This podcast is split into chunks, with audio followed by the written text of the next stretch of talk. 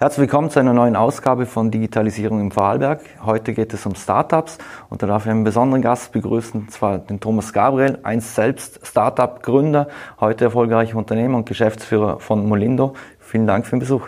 Hallo, danke für die Einladung. Thomas Gabriel, wie schaut es denn aus mit den Startups im Vorarlberg? Wenn Sie jetzt mal so eine Statusmeldung abgeben müssten, äh, was wäre da jetzt Ihre Antwort? Ja, ganz konkret. Äh, die aktuellen Monate sind sicherlich äh, eine besondere Herausforderung auch für die Startups in Vorarlberg. Einen kleinen Vorteil haben sie, da sie generell es gewohnt sind, auf rauer See unterwegs zu sein. Ein Startup weiß eigentlich nie, was morgen ist. Äh, insofern, ja, es, ist, es gab schon einfachere Zeiten. Gleichzeitig sind Startups für so besondere Zeiten noch äh, krisenresistenter, beziehungsweise auch nicht, weil sie mit viel Risiko unterwegs sind. Mhm.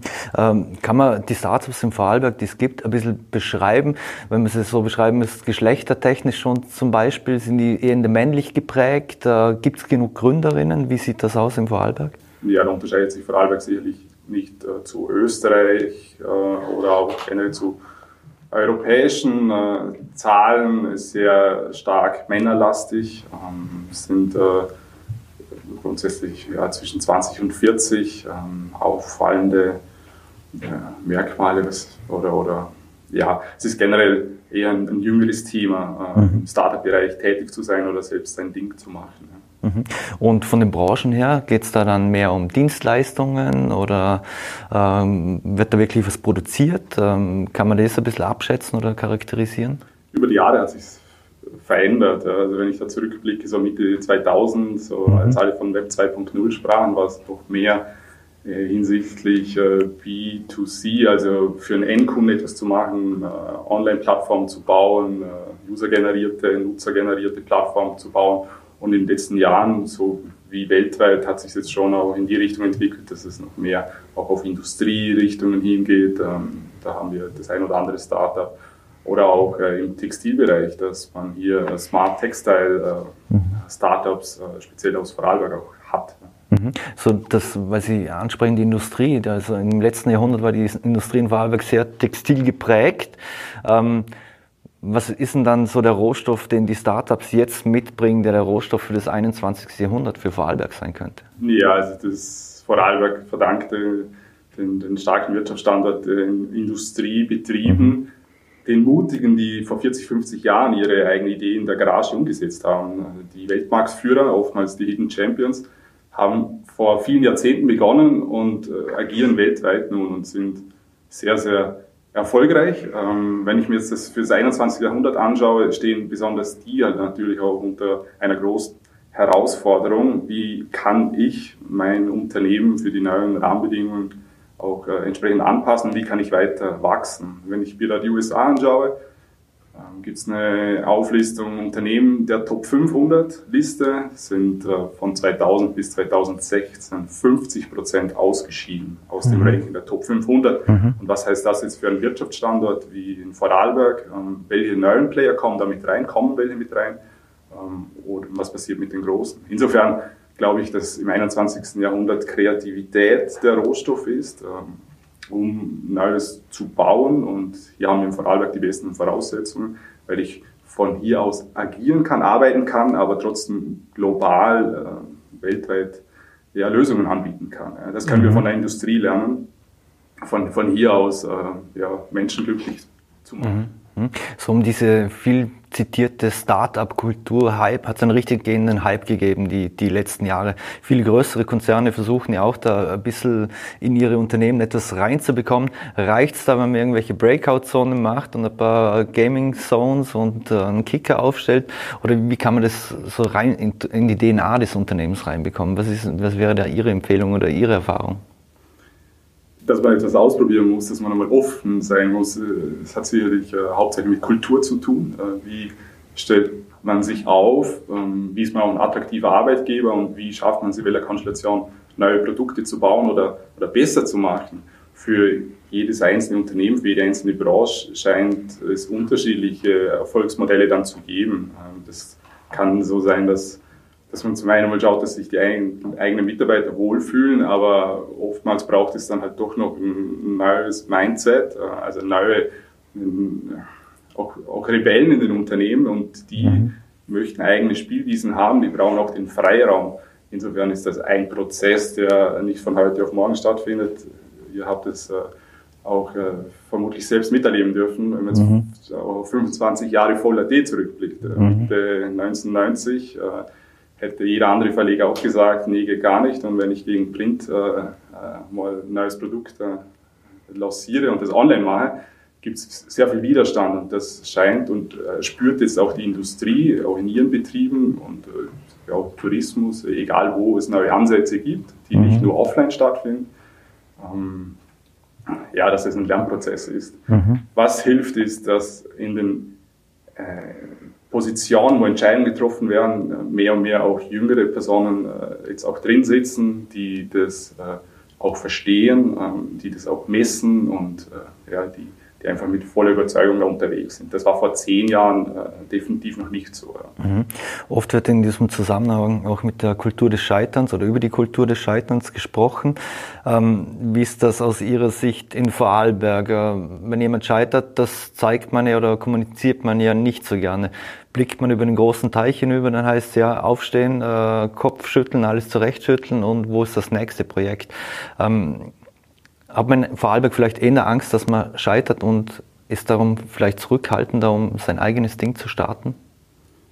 Ja, wir haben es sicherlich hier auch gelernt, ähm, gehörig unterwegs zu sein, mhm. ähm, gehörig von etwas gut machen, perfektionieren, gleichzeitig auch gehörig zu sein, hier dann auszubrechen, selber sein Ding zu machen, ist schon mal nicht das, was wir von klein auf in, auch in der Schule dann äh, lernen und äh, schon gar nicht, wie man auch mit etwas umgeht, wenn es nicht so funktioniert. Mhm. Ähm, also zum einen selbst, aber auch, äh, wie gehe ich mit anderen um.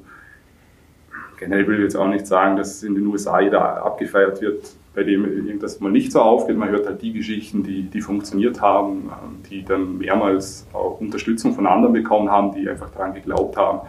Die Kultur des Scheiterns ist äh, ja, natürlich äh, ein mega wertvolles Thema. Es wird auch in Vorarlberg äh, mehr und mehr thematisiert, auch über die äh, Fuck-Up-Nights, mhm. Ähm, die, die sich hier etabliert haben, um ja, Fehler als große Chance zu erkennen und dass man sie nicht zweimal macht. Und mhm. äh, dass, äh, ja, ich bin jetzt Vorarlberg jetzt seit, seit ein paar Jahren aktiv und würde sagen, die, die Einstellung, die Mentalität hat sich schon äh, positiv verändert. Wenn man natürlich jetzt das auch hernimmt, die große Chance in Vorarlberg oder der, der Glückspunkt, das Glück ist, dass wir eine super hohe Lebensqualität haben. Das heißt auch, wir arbeiten nicht nur hier, sondern wir leben auch hier. Und äh, hier muss es auch noch mehr gelernt werden, äh, etwas zu zeigen, wie es einem geht äh, und äh, dass man auch nicht alles äh, ja, nur für sich behalten muss.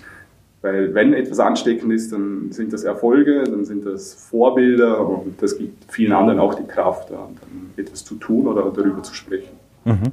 Ähm, was war Ihr Antrieb? Sie sind eigentlich im Prinzip der klassische Prototyp, wie es funktionieren kann. Aus der Schule heraus mit Schulfreunden äh, ein Schulprojekt äh, gestartet, dann im Prinzip ein Startup gegründet, äh, mittlerweile ein eigenes Unternehmen.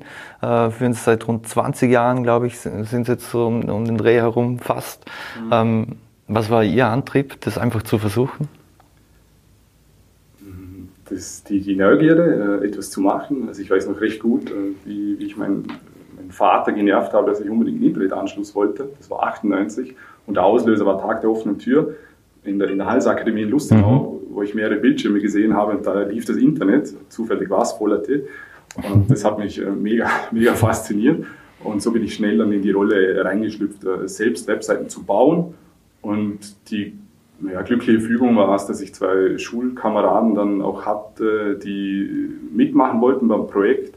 Und zwar haben wir die Schulzeit genutzt, äh, Online-Portale aufzubauen. Jeder ist dann noch seinen eigenen Weg gegangen. Genau diese Phase hat uns dann aber die Entscheidung so leicht gemacht, unser eigenes Unternehmen nach der Ausbildung zu gründen. Weil es ist nicht so, dass jeder in Vorarlberg oder auch im persönlichen Umfeld sagen würde, ja super, mach das wenn mhm. man nicht weiß, was derjenige vorhat und eigentlich eher auch andere Arbeitswelten noch so vor sich hat. Mhm. Ähm, Auslöser war die Schule und die, die Motivation dann äh, im Team so zu arbeiten und äh, Probleme lösen zu können. Mhm. Ich würde mal sagen, die Lehrer waren es zu der Zeit ja auch nicht unbedingt, weil die die Welt auch nicht kannten. Und wenn die Französischnoten eher schlechter werden, steigt der Druck, ähm, sowohl mit den Projekten äh, gut unterwegs zu sein, aber das Schulische trotzdem noch durchzubringen. Glücklicherweise hat es geklappt. Mhm. Sie sind ja auch Mitinitiator vom Startup Land Vorarlberg. Ähm, worum geht es da genau und warum braucht Vorarlberg ein Startup Land, so eine Initiative? Die letzten Jahre oder das letzte Jahrzehnt hat gezeigt, dass ähm, Vorarlberg äh, durchaus das ein oder andere Startup hat, ähm, dass es aber an der Vernetzung noch nicht äh, ideal geklappt hat und schon gar nicht, dass es eine Stimme gibt. Mhm. Wie eingangs auch erwähnt, Vorarlberg ist äh, ein mega Industriestandort. Ähm, die Industrieplayer sind super organisiert. Das beginnt dann, wenn es um Talente geht, auch in der Lehrlingsausbildung.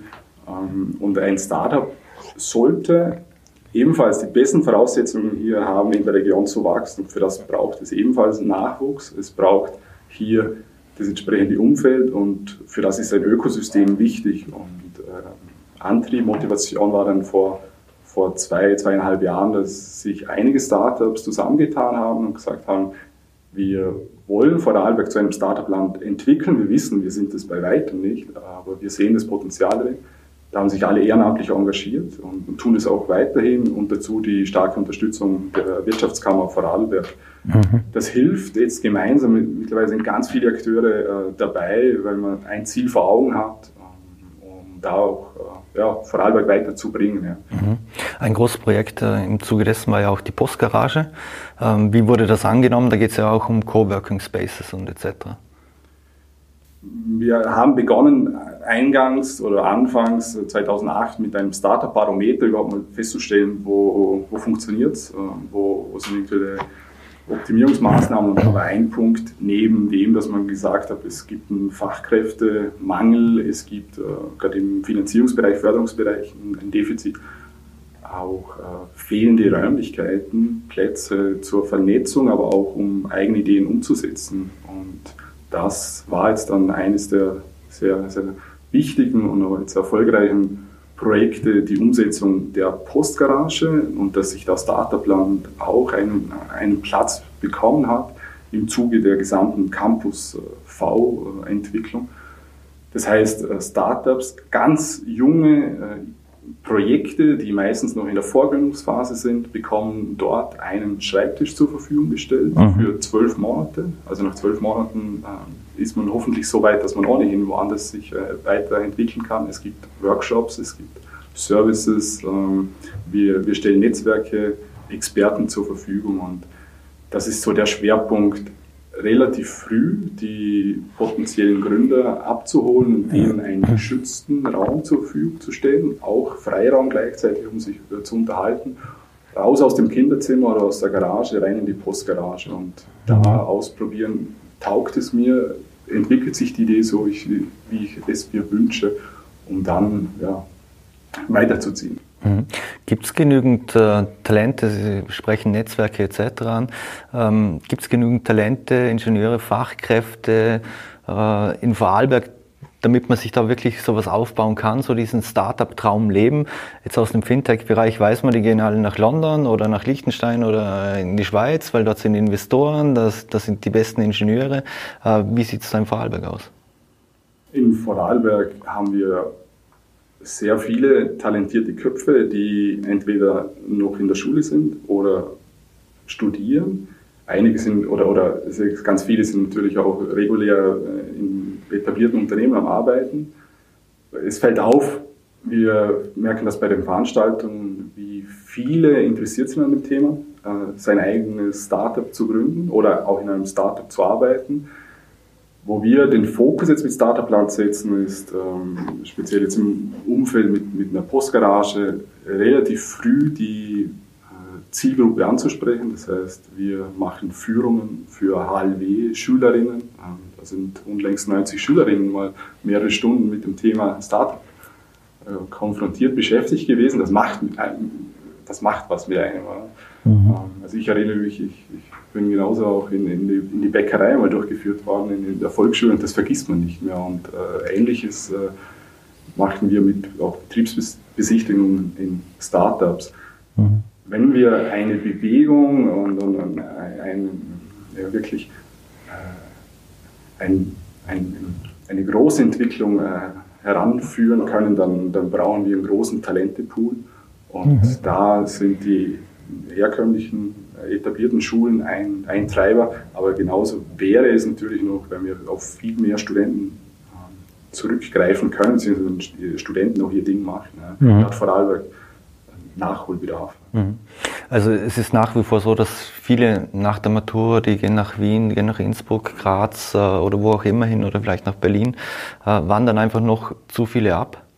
Ja, und, und das ist auch richtig so. Mhm. Jeder soll äh, Vorarlberg äh, verlassen, soll, soll die Welt entdecken.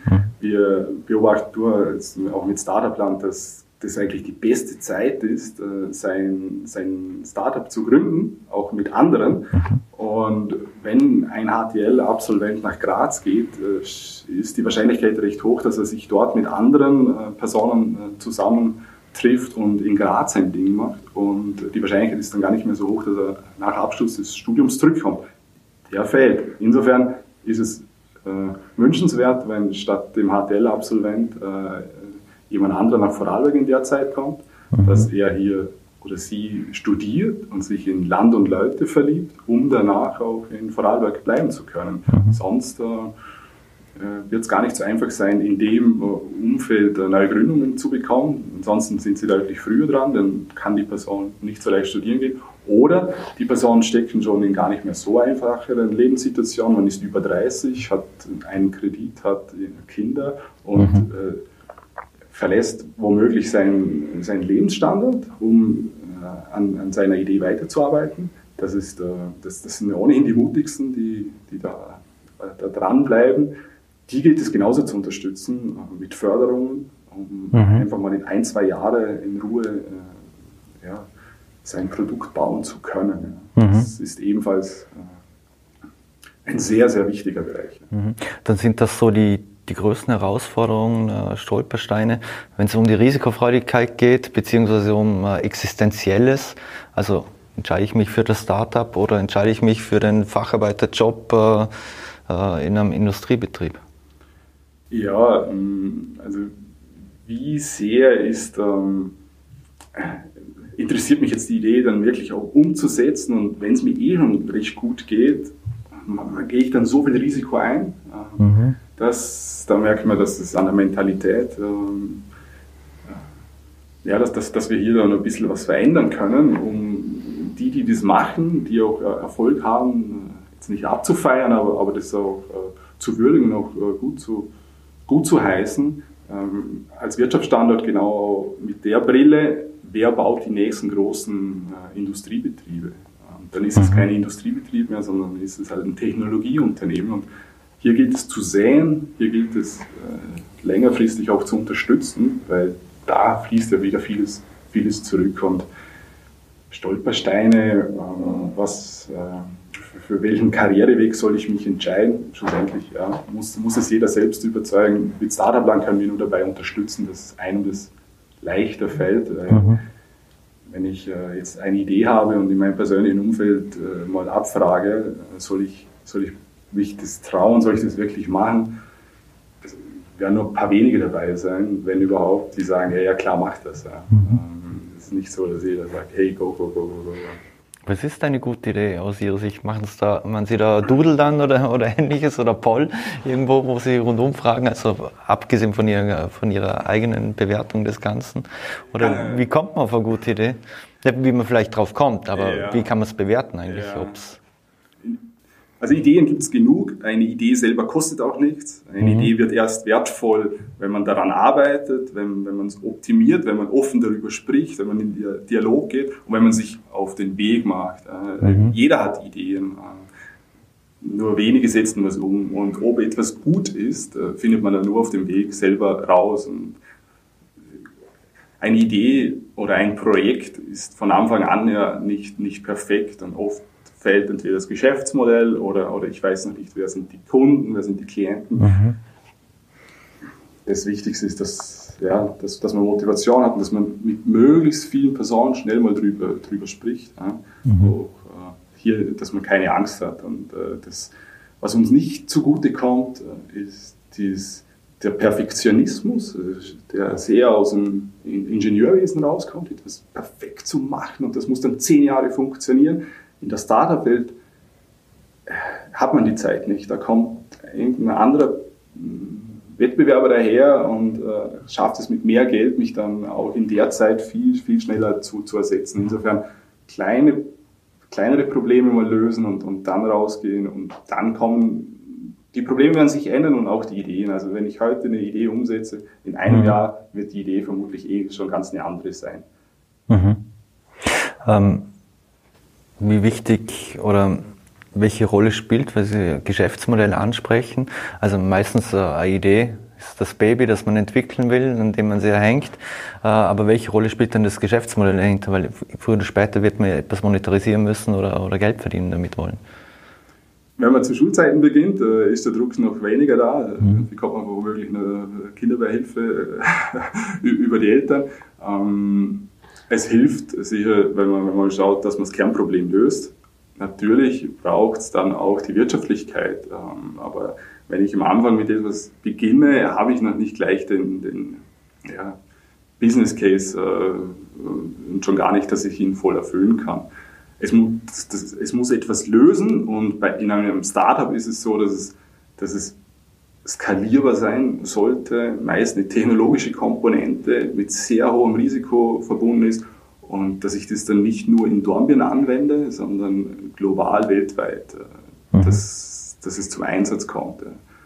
Also Skalierung muss das Skalierung, hohes Risiko. Also wenn man jetzt die aktuellen Wochen, Monate hernimmt, ein Startup ist es einfach gewohnt, mit äh, vielen Rückschlägen äh, zu agieren. Es kann sich, ja, tagtäglich kann sich wieder etwas ändern. Und beim Geschäftsmodell Geschäftsmodelle ergeben sich meistens. Wenn, wir jetzt die erfolgreichen äh, Plattformen hernehmen, also wenn wir in Zeiten wie diesen unterwegs sind, ein Airbnb, ein Zalando, ein Uber, die haben alle 2008, 2009 begonnen, als die Wirtschaftskrise so richtig eingeschlagen hat.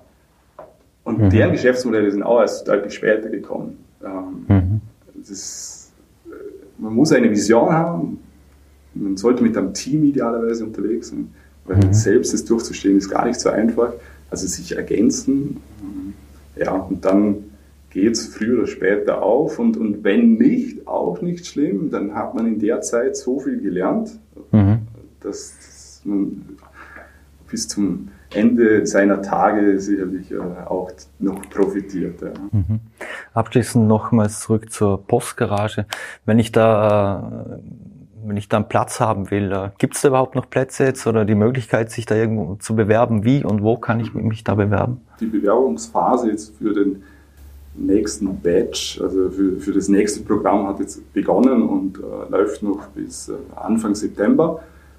Alle Informationen dazu gibt es auf der Webseite startupland.at. Wir mhm. laden alle also gibt es einen richtigen Pitch dann dazu? Es, es, ist so, dass man äh, seine Idee kurz äh, da noch äh, hochladen, vorstellen kann. Absolute mhm. Vertraulichkeit. Und äh, bei den ersten zwei äh, Badges war es so, dass, äh, dass sich über 40 Ideen gemeldet haben und dass die jetzt auch eine, eine, sehr schöne und erfolgreiche Zeit in der Postgarage drin haben. Mhm. Und jetzt ab September, Einzug ist dann im Oktober, ja, freuen wir uns auf, auf sehr viele neue, mutige äh, Köpfe, ja, die von Vorarlberg aus äh, agieren und hoffentlich auch Erfolg damit haben. Mhm. Und hoffentlich auch viele Frauen dabei. Unbedingt, unbedingt. Ja, also das wünsche ich mir, wünschen wir uns, dass äh, hier die HLW-Schülerinnen und, und mhm. viele andere äh, sich äh, ebenfalls trauen und äh, die Probleme mhm. der, des 21. Jahrhunderts lösen. Ja. Mhm.